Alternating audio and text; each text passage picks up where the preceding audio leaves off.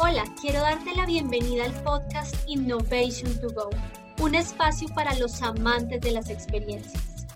En cada episodio exploraremos historias fascinantes de las experiencias de cliente, de colaborador, el diseño de servicio y la innovación centrada en las personas.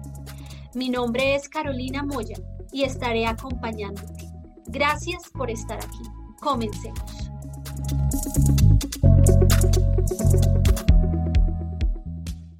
Hola a todos, ¿cómo están? Bienvenidos a este podcast de Innovation to Go.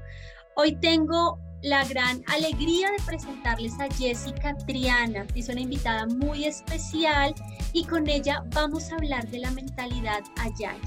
Voy a dejar que ella se presente. Jessica, bienvenida. Gracias, Carolina. Muchas gracias por esta invitación. Un gusto saludar a toda tu audiencia, tu comunidad.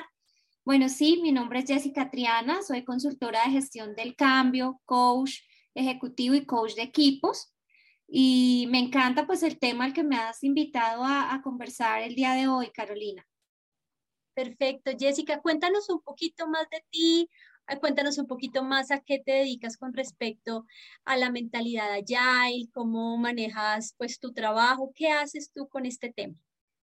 Bueno, en, las organizaciones ahorita se está dando una transformación muy fuerte, pues debido a, lo que está aconteciendo en el entorno, todo lo que es la cuarta revolución industrial, pues en, nuestro país también eh, este fenómeno se está empezando a dar poco a poco, cómo están cambiando pues los procesos, los modelos de negocio, todo el tema de, Internet, digamos que está empezando a, a generar cambios muy importantes en el mundo empresarial y pues ahí es donde están mis clientes. Yo soy coach ejecutivo, trabajo con líderes, con directores, acompañándolos eh, a desarrollar pues esas habilidades blandas claves para alcanzar sus resultados, a trabajar esos, desafiar sus paradigmas, pero también desde el sombrero de consultora, pues asesoro también en, en áreas de, de, talento humano, pero también en el área, en el área general, gerencia general, para desarrollar pues acompañar de una manera adecuada eh, el, el, cambio, ya sea un proceso, ya sea una, una mm, combinación de empresas, una, si se me olvida ahorita el término exacto, una fusión, ya lo recordé, eh, y acompañarla desde el trabajo con las personas, ¿sí?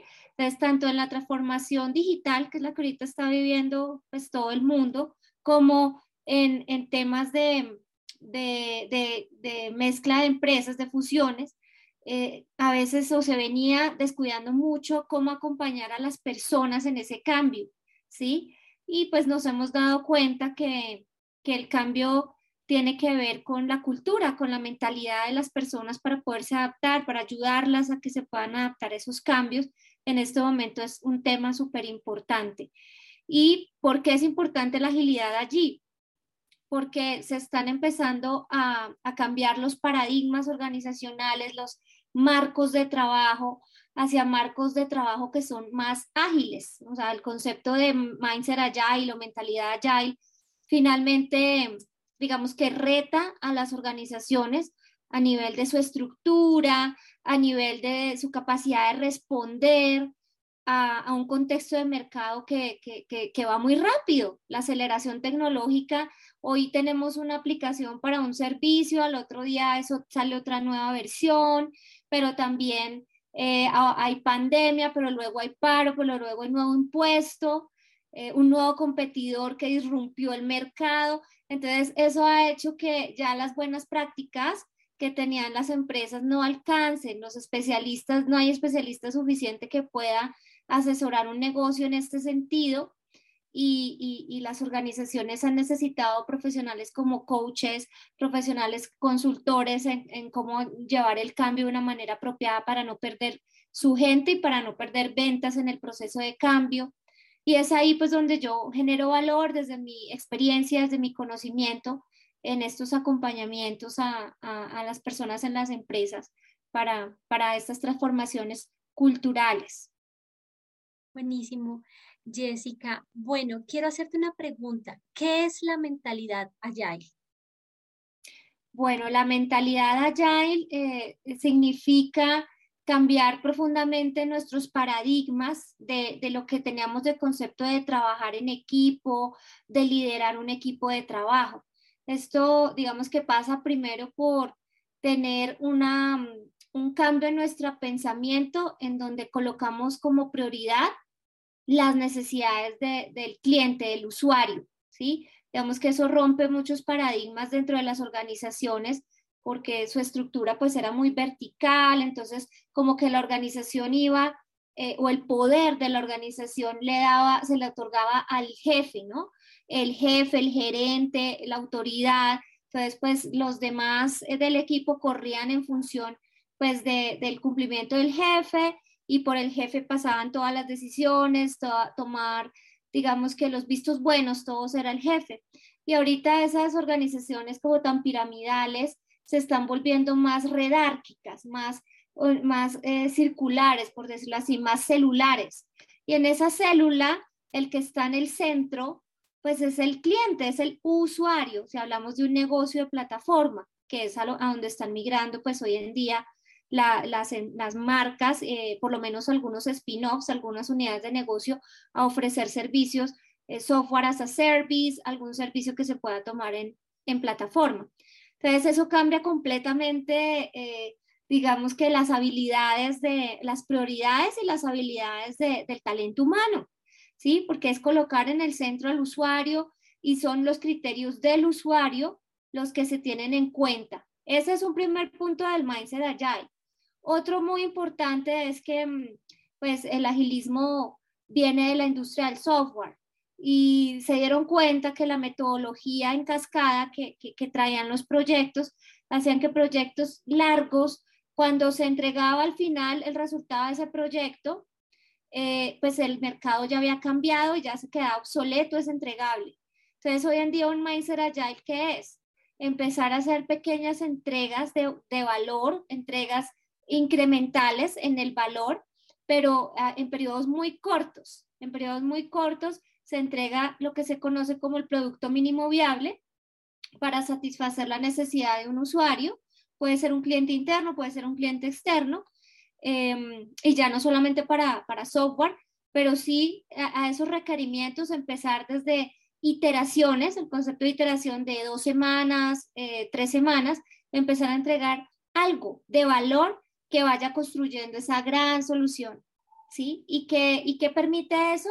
Pues em, tener un feedback a tiempo del cliente, no hasta el final del proyecto, sino paulatinamente ir pivoteando esos entregables. Pivotear, pues es un término que viene del deporte y todo, pero básicamente es cambiar de dirección.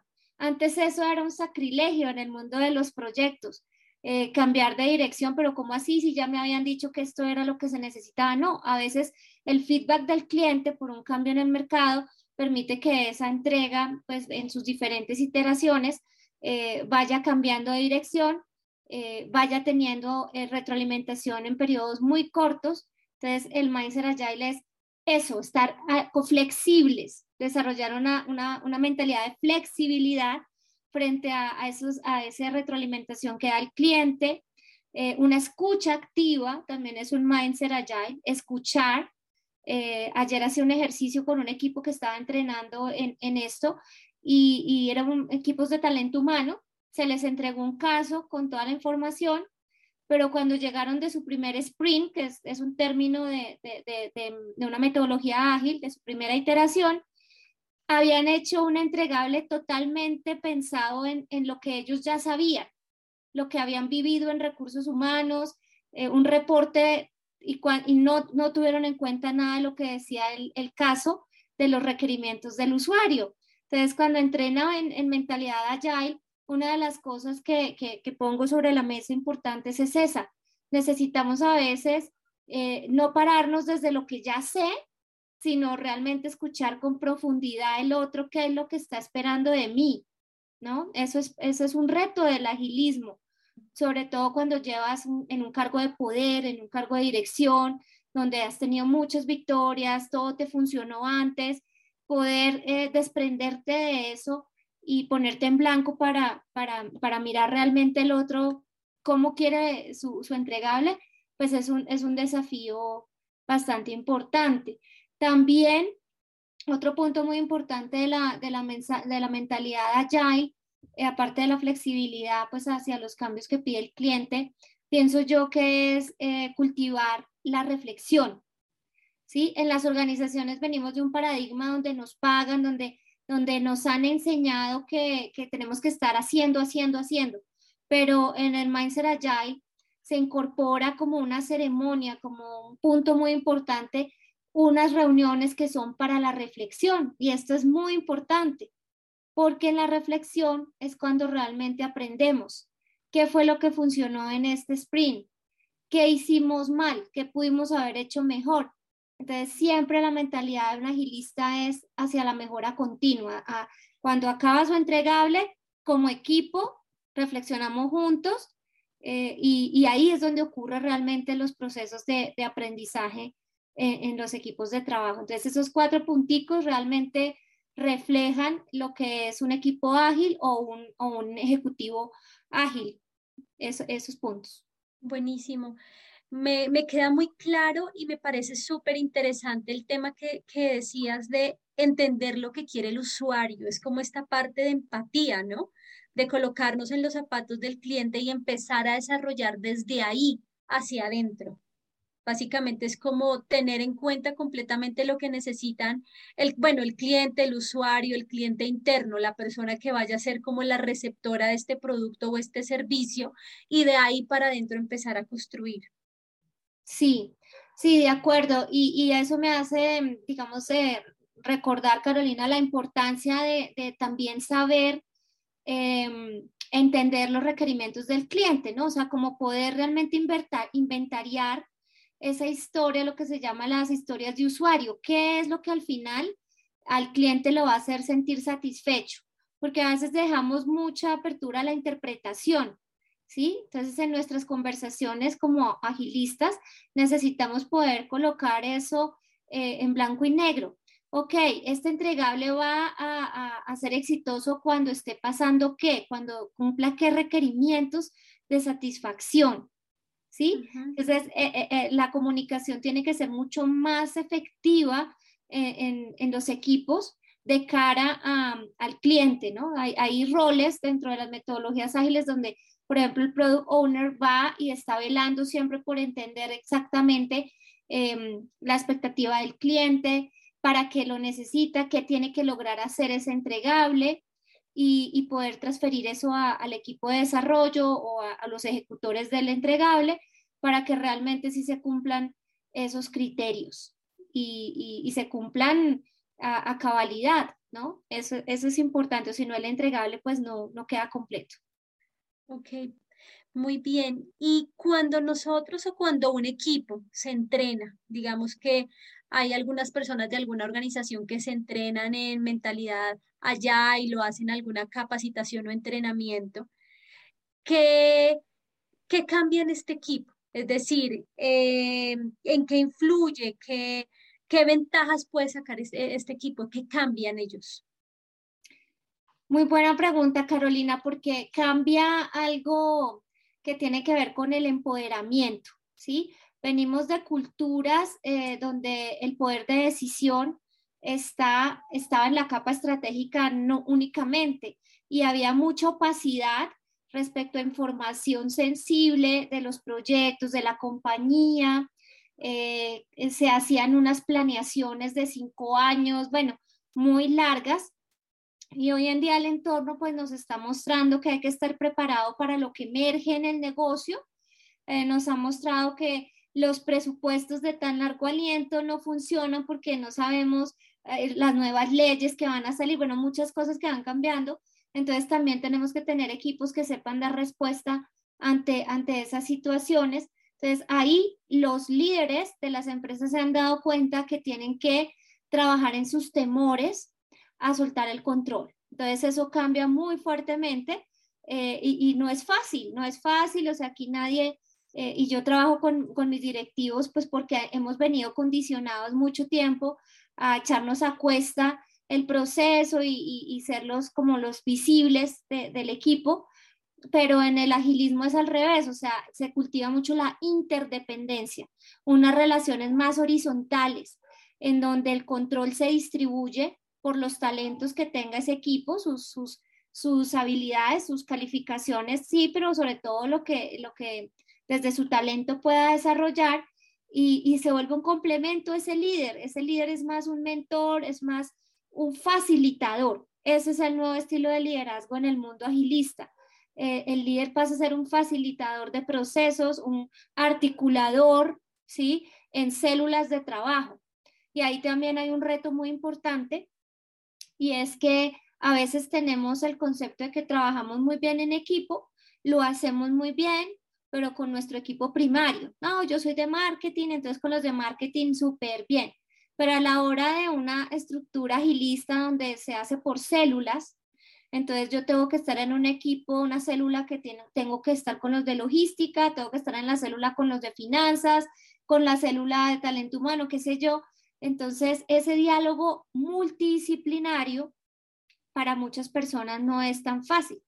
Una habilidad clave, clave de, de, esta nueva era transicional en la que estamos, en donde no ha muerto todavía eh, lo anterior y está surgiendo como ese ser digital, ese híbrido, eh, eh, es eso, la habilidad para trabajar con equipos multidisciplinarios, multigeneracionales, de diferentes edades, multiculturales y, que están en otras geografías, con otros horarios. Entonces, e, es, retante. Entonces, eso cambia también, ¿sí? Ya no es, ah, yo trabajo con el que me cae bien, con el que me llevo súper bien, sino que tengo que tener las habilidades para, para capitalizar la diversidad y, y, valorar la diversidad, ¿no? La diversidad de género, de credos, de todo. Puedo tener un equipo muy diverso y se tiende a tener equipos cada vez más diversos. Entonces, recapitulando, Carolina, es la relación que tenía con el poder, donde, donde yo me cuestiono dónde está mi valor como líder. Cambia mi valor como líder, mi autoridad tiene que ser desde cómo yo facilito al equipo alcanzar su resultado. Dos, eh, cambia el tema de la habilidad de relacionarme con, con equipos muy, muy diversos y poder lograr sacar de cada persona lo mejor, ¿sí? Poder tener esa capacidad de mentorear, de facilitar, de guiar al equipo, que es muy el rol del Scrum Master en la metodología Scrum, de ir eh, quitando obstáculos entre las relaciones del equipo em, eh, y, y, las relaciones más horizontales, más, más horizontales, más en paridad. Súper. Y cuando ya tenemos como un equipo capacitado, entrenado, digamos que hacemos un entrenamiento a algunas personas, ¿cómo podemos seguir fomentando esta mentalidad allá? O sea, una vez que empezamos como a introducirla y como a hacer ciertos cambios en el comportamiento de las personas, les damos algunas instrucciones, ya la empresa que termina estos e-, entrenamientos, ¿cómo puede seguir fomentando esta mentalidad allá? O inclusive cómo puede fomentarla con personas de áreas complementarias. Porque también pasa que una empresa puede entrenar o puede capacitar a un grupo de personas y de pronto un área que esté trabajando en equipo no fue capacitada, no fue entrenada, ¿cómo puede también como contagiar a estas personas con esta, mentalidad? Bueno, pues mira, e, esto, esto tiene que ser una política a nivel organizacional, no puede ser un marco de trabajo netamente de un área porque estarían conviviendo dos culturas completamente distintas, lo cual va a ser imposible, va a generarse un choque. O sea, aquí tiene que haber esa conciencia desde la capa estratégica de que vamos a transformar nuestros procesos hacia marcos ágiles. Eso primero que todo. Otra cosa es que eso va siendo paulatino, pues normalmente comienza por el equipo de talento humano, equipo de transformación y tecnología, y pero eso tiene que irse extendiendo este entrenamiento a todas las áreas de la organización, ¿sí? completamente, o sea, no puede ser solo un equipo. ¿Y cómo sostener esto? Pues sostenerlo sobre todo con cultivar eh, el trabajo colaborativo, colaborativo, entonces donde se premia precisamente y, ahí rompe, como te digo, con viejas políticas de las empresas eh, de que estimulaban mucho la competencia, ¿no? Sobre todo en el mundo comercial se ve mucho eso, Entonces hay que, hay que empezar a premiar, hay que empezar a reconocer cuando las personas logran desarrollar estas habilidades de, espíritu colaborativo, espíritu y acciones, que se ven claramente en acciones de, trabajar de esta manera más colaborativa, donde, donde todo se, menciona para el equipo, no hay agendas ocultas, digamos, de información oculta, eh, donde hay un una entrenamiento, una madurez del equipo para entablar conversaciones de eh, conflictos, por ejemplo, en equipos maduros se habla de la retroalimentación,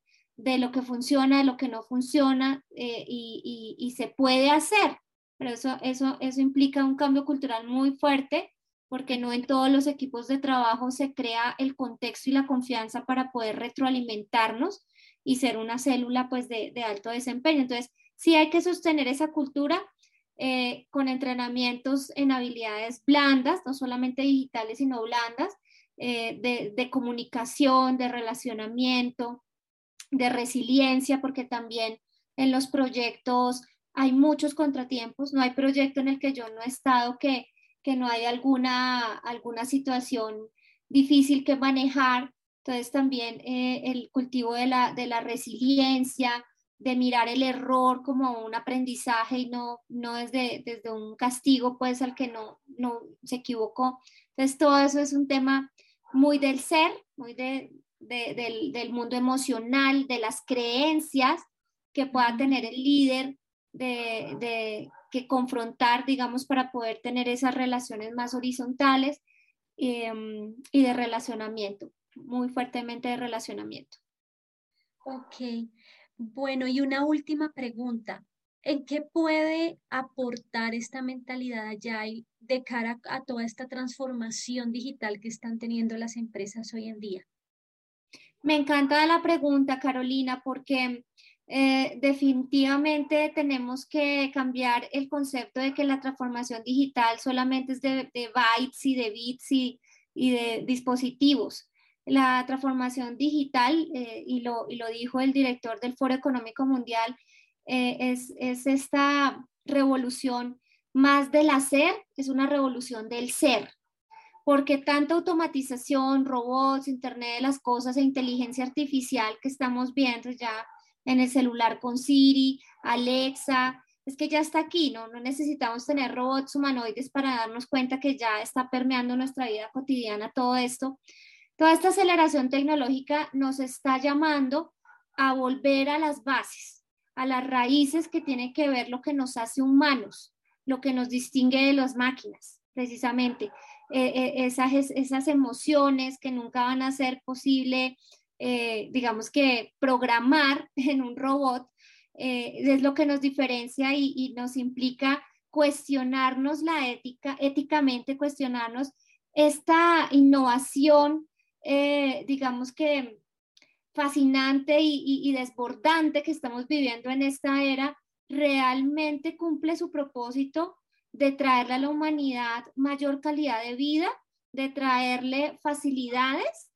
Esa es la gran pregunta, porque si no es así, si no, si no es una herramienta que nos vuelve, que nos mejora como humanos, pues eh, eh, ¿para qué estamos creando tanto, innovando tanto? Entonces, esta, esta era nos, nos, nos confronta fuertemente con, con, con, la ética y con volver a la humanidad, a poder generar bienestar, a que la tecnología nos ayude a, a, a disipar inequidades, que nos ayude a, a, estar mejor en la salud.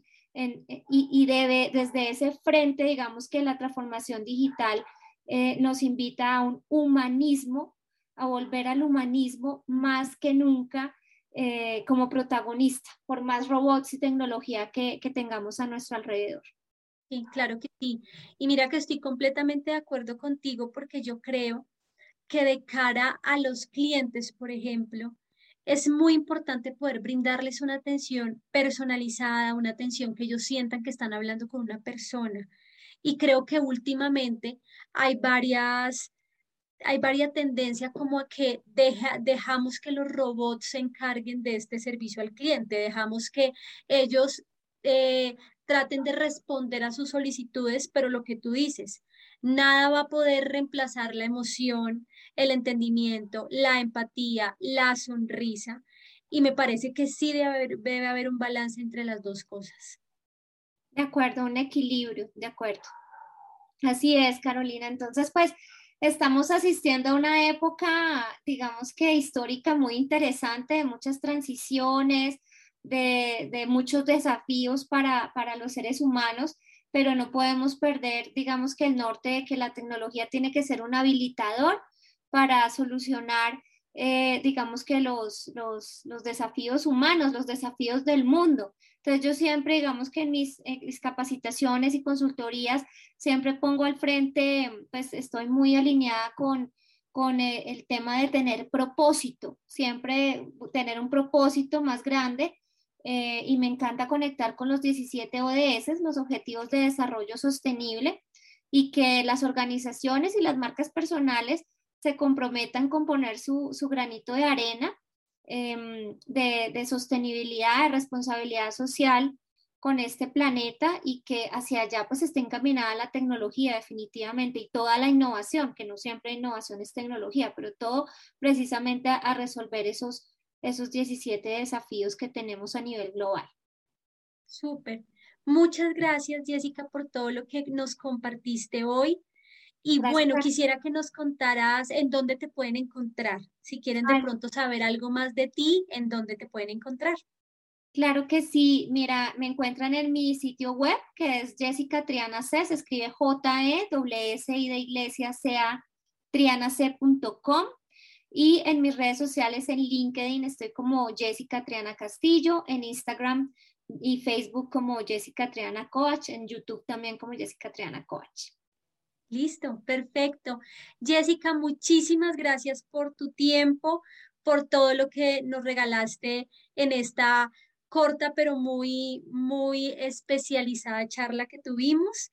Y bueno, muchísimas gracias. Ah, bueno, una preguntita más. Si alguien quisiera saber un poco más sobre mentalidad agile. No sé si tienes de pronto algún libro, algún blog, algo que le pueda recomendar a las personas que nos escuchan como para profundizar un poco más en el tema. Pues eh, blogs no he escrito recientemente de ese asunto, pero tengo, digamos que diseñados algunos talleres que encuentran en mi página web, eh, en donde, digamos, para, para apoyar un equipo o desarrollar una consultoría en donde se necesita entrenar desde gestión del cambio del equipo en, en marcos ágiles. Eh, los tengo publicados en mi sitio web. Perfecto, buenísimo. Muchas gracias, Jessica, y muchas gracias a todos por estar escuchando y viéndonos y nos vemos en un próximo episodio. Chao, Carolina. Gracias a todos. Si te gustó este episodio, compártelo con tus amigos y no olvides seguirnos en nuestras redes sociales como Innovation to Go. Te dejo los links en la descripción. Un abrazo y gracias por estar aquí.